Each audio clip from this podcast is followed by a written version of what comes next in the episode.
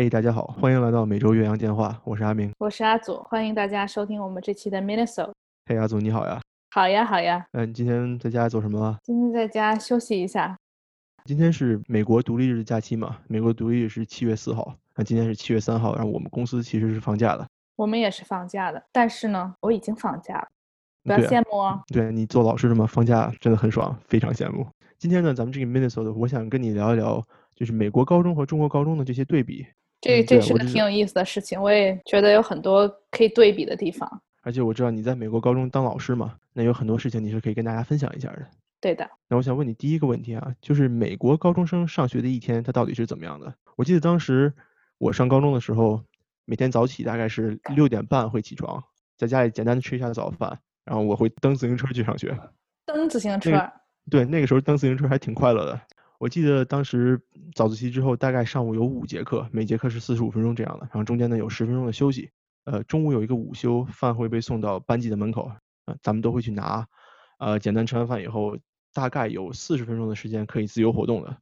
我记得我那会儿的自由活动时间基本上都是在打球。嗯。下午好像是有两到三节课这个样子，我不知道我记得准不准。也是每节课四十五分钟，中间有十分钟的休息。每天大概是五点到五点半之间放学，对吧？对，有时候下午还会有一些课外活动，比如社团啊什么的。对对。阿祖，那你了解的美国的高中生一天的日程是怎么样的？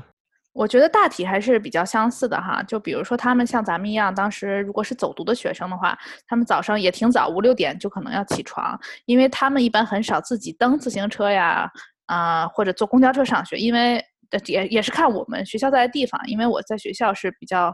我们说美国比较村儿的地方，所以他们要坐校巴上学。所以如果你坐校巴校车上学的话呢，他这个校车就要停好几个小孩他们家门口，一个一个接去学校。所以呢，有些同学要比较早起来坐校巴到学校。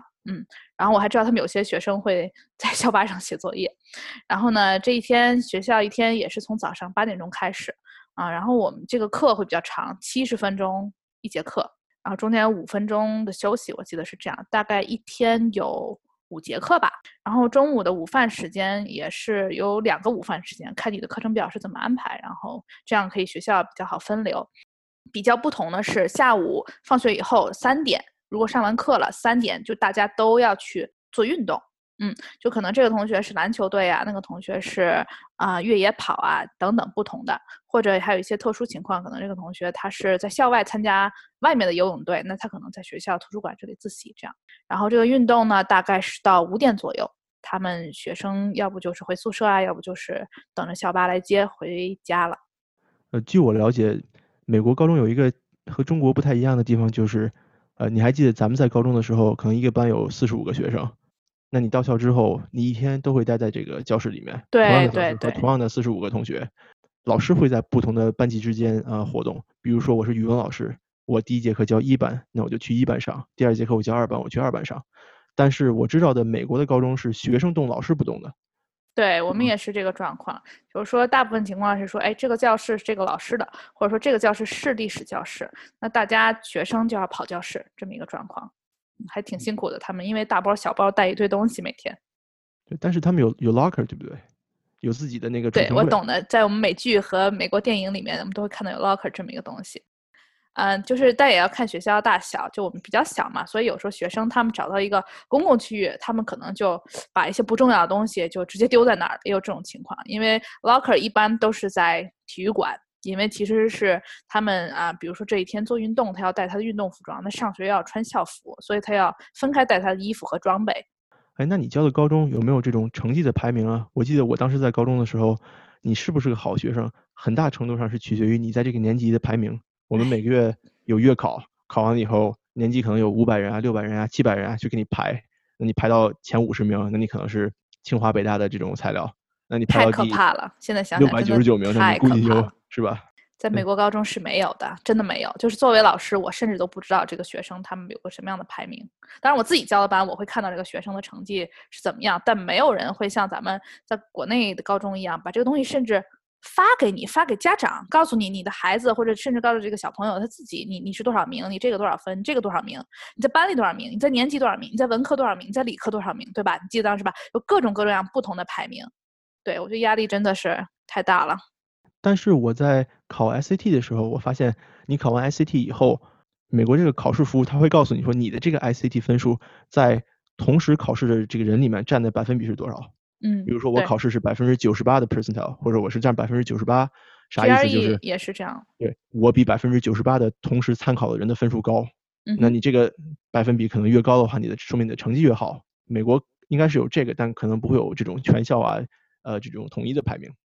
对我觉得不一样，因为说实话，就是咱们在国内高中这种排名，它是相当于是无论大考小考都有排名。但你说 SAT 啊，或者我说 GRE 这种，它你看的百分数，因为它就是一个标准化考试，而它是一个比较大型的项目，就是说你也需要想知道你自己的排名是多少，因为每年的 SAT 啊、这个难易程度不一样，可能你考同样的分数，但放在不同年份啊、这个都情况是不一样嘛，我觉得，所以这个标准化考试嘛，我觉得多多少少还是有一定参考性，但是它不会说到每一个小小的考试，甚至我记得当时咱们高中有那个什么英语单词比赛，就这种都有排名。我了解的，在美国高中，他对这个学生的评定是很很多维化的，对吧？我可能有这个考试的成绩，那我可能有这个体育的成绩，还有我音乐呀、艺术上的成绩。那在你的高中是不是这样的？对，我觉得就是说啊、看一个学生怎么样，真的不完全是成绩和排名，或者说从学术上评价他。因为有些学生他可能学术上还可以，没说到非常顶尖地步，那他在体育上可能是他的强项，或者他是一个嗯非常好的这个。就我我我发现，就是英文里面他们特别喜欢用这种名词来形容一个人，就比如说这个学生写作挺不错的，他们就叫哎，he's a good writer。比如说嗯他画画很好，他就说，哎，他是一个啊、excellent artist。就是我觉得对于我们中文的思维来说，如果你说一个人是作家，一个人是艺术家，那好像他在这方面一定要有非常大的成就才可以。但我觉得在嗯英语里面，这个思维角度就不太一样，就是说他在这方面非常优秀，那我们就已经可以称之他为一个 artist，一个 writer 这么一个感觉。嗯，这个很有意思，我以前还不知道。对对对，真的就是在现现实生活中，你会我就会听到很多，嗯就是不像咱们传统意义上那种，就是好像一定要很有成就，或者你很有名了，你才可以被称之为什么什么家这种感觉。对，可能也是语言上的不同吧。那阿祖，你看咱们刚才说了，对学生是怎么考核的，或者对学生是怎么排名的？那我的印象里面，在中国哈，咱们对于这个老师的优秀与否，也是从这个成绩来判断的。如果我是一个老师，那我教的这个班成绩特别特别好，那可能反映出来就是我的教学水平很高，那所以我就是个好老师。但是据我的经验哈，老师对学生的影响，它并不只是成绩，还有很多其他方面的，比如说老师对学生的人生观、世界观和价值观的树立也会有很深远的影响。我给你举一个我个人的例子吧。我在高中的时候，我们高中有一个叫教育处或者叫教学处的这么一个地方，一个办公室啊，里面的人呢，他会负责一些教教学行政方面的事情。当时这个教育处里面有一个女主任，我记得，她呢是主要负责的嗯卫生方面的事情，还有宣传方面的事情。比如说我们做完卫生以后，我们每周做完大扫除以后，他就会过来检查你这个扫除做的怎么样，他负责这方面。还有就是我们每次画完板报以后，他也过来检查，还给你评分评定说你这个板报画的怎么样，然后呢也是排名，什么一我有班画的最印象了，但说实话，我也不知道这个职位具体职称叫什么。对，十班画的最嗯差，他是负责什么卫生啊这种宣传东西的。嗯有一次呢，我记得好像是放学之后，我下了课背着我书包从嗯、呃班级出来就准备回家了。当时在楼道里呢，她在我前面走，就这个女主人，她在我前面走，我跟着她后面。然后这个女主人她负责卫生嘛，她往左一看，发现这个地上有一块纸，就在楼道里谁扔的废纸扔到楼道里了。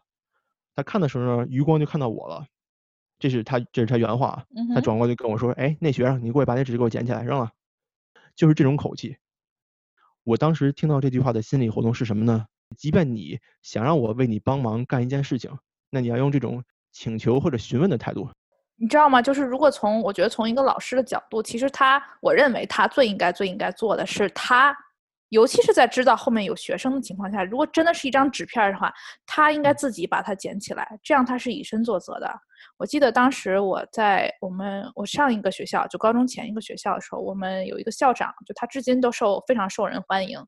他最大的一个优点，真的就是以身作则。他会每天早嗯上非常早的到学校，在学校门口跟大家问好，甚至有一次不止一次，我记得我看到他自己把垃圾捡起来。那你会觉得说，这个校长或者这个老师，他以身作则。第一是说有垃圾他可以捡，没问题。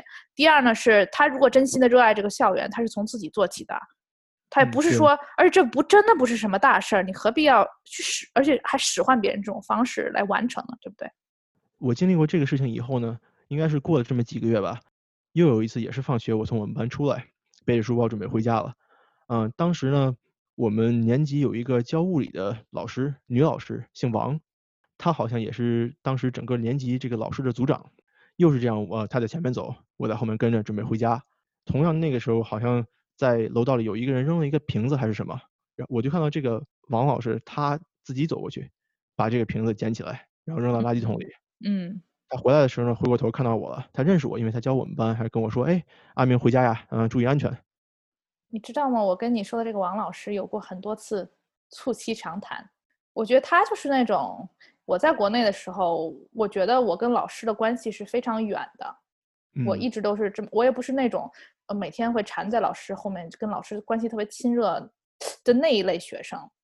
对，所以我觉得能够和啊老师有一种真心真诚的这种谈话。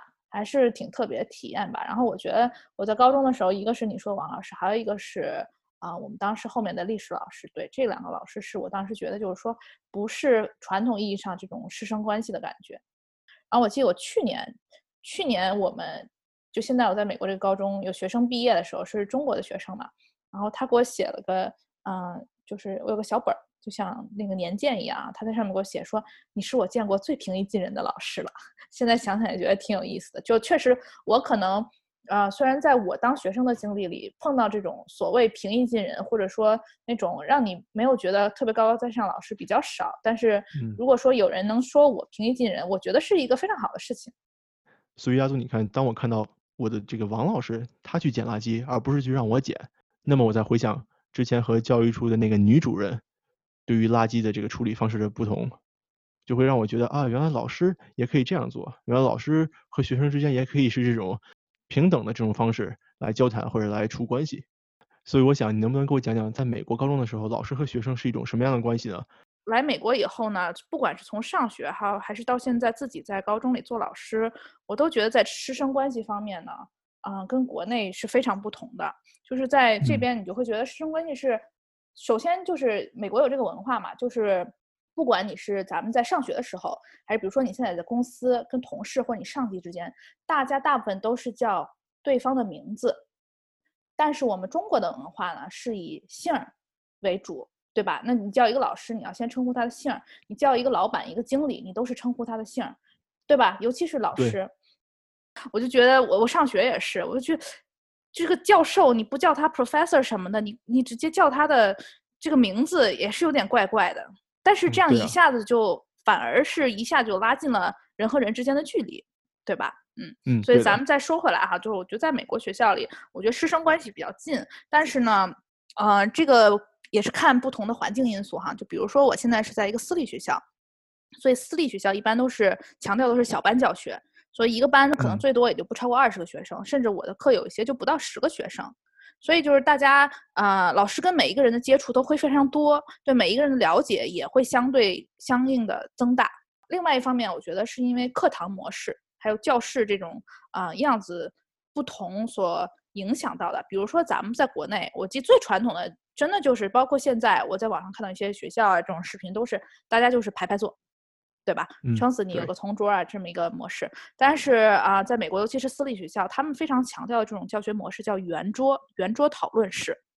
嗯，对，可能在大学里会比较常见，大家是这么一个做成一个圆形的，甚至老师也是跟学生坐在一起的。对，中国很明显，讲台。什么叫讲台？那地上讲台就比地上都高出一截来，真的是。就不管是你心理上还是说这个视觉上，这老师真的是高高在上这么一个概念。但是我目前状况就是说啊，我有一个我自己的电脑桌啊什么之类的，但是我也没有说有个讲台这么严肃的形式。然后如果看需要，有的时候呢，比如说我要跟他们坐在一起，那我跟他们坐在一起聊天，或者这种讲课有些讨论这种模式。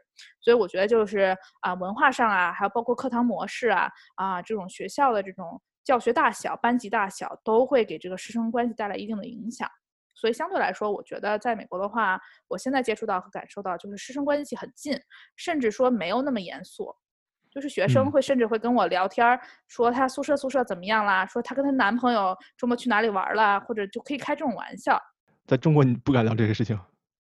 对，这个以后可以聊，这个是大家文化上对这个青少年时期约会的看法也是不同的。所以相对来讲，你想一想，整个这个气氛，你就会，我这么跟你说下来，你就会觉得这个气氛就已经很不一样了。所以呢，有的时候甚至比如说啊、上课的时候，你会聊到很多，老师也有机会分享到自己的经历，那也是让学生了解你这么一个感觉，对吧？所以就是一个互相的。我觉得不同的教育方式可能会带来很不一样的效果。嗯哼，比如说，我记得当时咱们在大学的时候，咱俩就讨论过，中国教数学和美国教数学它为什么不一样？可能有一部分是语言的原因，那有一部分可能是教学模式的原因。咱们有机会可以跟大家聊聊这个。对对对，是这样的。根据我在美国这边学校看到的和感受到的，我觉得就是学术只是学生在学校需要关心的事情之一，但不是全部。但我觉得在国内上高中，我的感觉就是，我觉得学学术就是最大最重要，甚至非常唯一的一件事情了。在这边呢，我给你举个什么例子呢？就是呢，我刚才不是之前说啊、每个学生他可能这一年都需要参加一个体育队，对吧？有可能是篮球队，有可能是越野跑，各种排球，非常多种。那么，他一个地区的学校之间会互相打比赛，但这些比赛的时间可能会和上课的时间冲突。那比如说今天下午两点有一场排球比赛，但是你说，我就记得咱们上学太明显了。那体育课不行不行，我英语老师、语文老师要上要要这节体育课，那体育课咱们都上不了了。那这边是反过来的，有排球比赛。那好了，我们就全体都会提前或者这一天收到邮件，说哪些哪些学生要在几点啊换衣服上巴士去哪里学校参加排球比赛，所以呢，他们这节课就不能上了。对吧？就是你想想，你你会不会觉得特别有意思？就是难道学习不重要吗？那他做过这节课怎么办？但是不管，就是说这个体育也是非常重要的一件事情。哎，我那会儿要有这个，没准我篮球打得更好啊。我觉得也是啊，真的。而且我跟你讲，就是说你也知道吧，就这种篮球队、排球队啊，比如说咱们拿篮球说吧，那篮球嗯场上一个队，我其实就需要五个人，对吧？对那一个篮球队可能有十八个人，十八人里面可能有十个人是打得特别好的，那可能还有三四个人是一般般的，就很一般的那种。但是呢，如果有比赛，他们是全体都去，就算就会有一些情况啊，是有一些学生他们可能花了一个多小时坐了巴士去到另外一个学校参加比赛，最后他可能也没上场，一直坐在板凳，但是他也要参加。就是我觉得他们非常强调，尤其是在体育活动这个参与度。嗯，因为说实话啊，就是你去参与，不代表你就是毫无收获。另外一方面呢，我觉得就是需要学生特别强的时间管理能力，对吧？嗯还有沟通能力。那比如说这节课你因为打比赛错过了，你怎么和老师沟通？那你今天去打比赛，你可能会比别人失去三个小时，花在路上，花在比赛上，甚至可能是四五个小时都是有可能的啊。因为有时候他们学校特别就去参加比赛，学校特别远，那你怎么来啊、管理好自己的时间，补上这些功课？我觉得就是有很多这样的，就我管他们叫软实力，也是我觉得在学校教育中比较强调的。对阿祖你说的这个，我真的特别同意。出来上大学以后，我就发现自己在这方面的能力确实是不足的。以前也没有受到过专门的训练，或者说以前没有通过个人的经历去练习过这方面的能力，比如说时间管理。对呀、就是你回想的话，你觉不觉得咱们在国内上高中就是一个这个时间表跟你自己其实没什么太大关系，就是你睁眼啊你就。知道你要去学校，你要做这个做这个去安排这个，然后回家你就是做作业做作业，然后做题做更多的题，没有什嗯么太多的这种呃所谓时间管理也好啊，或者你需要跟老师沟通，就这种东西比较少，好像是一个很固定模式的东西，我觉得，嗯。对，所以就说，如果说肤浅的来讲哈，我觉得就是大家很多人你会看网上说说，哎，在美国上学就是玩儿啊，就是除了上课其实也没那么重要，你还要打比赛、参加课外社团、参加这个辩论、参加这个模联，有很多这样的活动。但其实我觉得就是，当然一方面这些活动啊、这些社团是培养你的个人爱好，这是非常重要，他们也很注重这一点。另外一方面就是无形中这些软实力是在一个培养当中的。不嗯是说这种东西，就尤其咱们，我觉得工作了以后会觉得特别明显，这种东西是你非常需要的、非常重要的，但是很少会有我深有体会。真的说手把手的来教你，所以我觉得这些是在高中阶段，你可以通过这种不同的体育活动啊、啊社团活动啊来培养的。可能也不是说人家真的手把手给你弄得很清楚了，但在这个过程中，你是会向别的同学学习，或者老师有时候会跟你聊到这个事情。因为我有时候上课，其实我会跟学生说这个事情。那我说你看看你怎么安排自己时间，或者说你如果怎么样了，比如你缺了课，你是否应该怎么样联系我？我会给你提供一个解决方案，对吧？就没有那种说啊，你缺了课了不行，我不管你，你你就得自己自己想办法把这个补上。没有的，我觉得就是说我也会考虑学生的这些情况。刚才说到这个，就是为什么他们还参加社团，或者说上一些选修课？我觉得这个在我们高中的这个课程里也是比较少的，就基本我们都没有，基本上没有，很少。我就记得有时候有那种课外，就是下午的时候会有那种课外活动。可能会有涉及到这种兴趣方面的事情，但真的非常少。然后有一次呢，我跟我一个同事聊天儿，这个同事跟咱们一样大，对吧？同龄人，他就突然说起他上高中的时候情况，然后他说了这么一句，他说啊，就上高中的时候，大家都在不断的尝试和寻找，看看什么是自己未来适合的事情。然后，所以他接下来就说他当时高中上什么课。然后当时其实我脑袋已经停止转动了，因为我当时其实是很震惊的。就是当时在想说，所以他的意思就是说，在高中时期，大家都在去尝试自己以后未来可能很适合什么。就比如说，我通过上西班牙语课，我通过上经济学课，我了解一下我跟这个领域，啊，我是否喜欢，我是否合适。我说实话，我觉得在我们高中阶段，就是大家可能会想这个问题吧，但是尝试的机会非常少，因为你需要把更多的注意力集中在应试上面。所以没有什么机会，对对对，所以这个也是我让我感触很深。就我个人的总结就是，咱们在高中的时候，可能学习的机会和资源非常多，但是思考的机会和资源非常少。你说这个，但也许这个说的过过过重或者过大了哈。我觉得虽然刚才我们说就是在高中时期可能没有生活时间管理上安排上没有太大的自主性，但是说实话那个时候需要担心的事情也很少。就是有父母的支持啊，然后学校也都给你安排好了，然后除了应试，确实没有什么别的好担心。跟只能说现在不一样吧，就非常不同的一个生活模式。那么咱们有机会再细聊一下吧。是吧？走吧，回归现实吧。好的，回归现实了。嗯，我估计周末还要做一些工作，下周就要重新开工了。是是是，休息休息吧，这个周末。好了，那我要挂电话了，拜拜，阿祖，下周见。好，下周见，拜拜。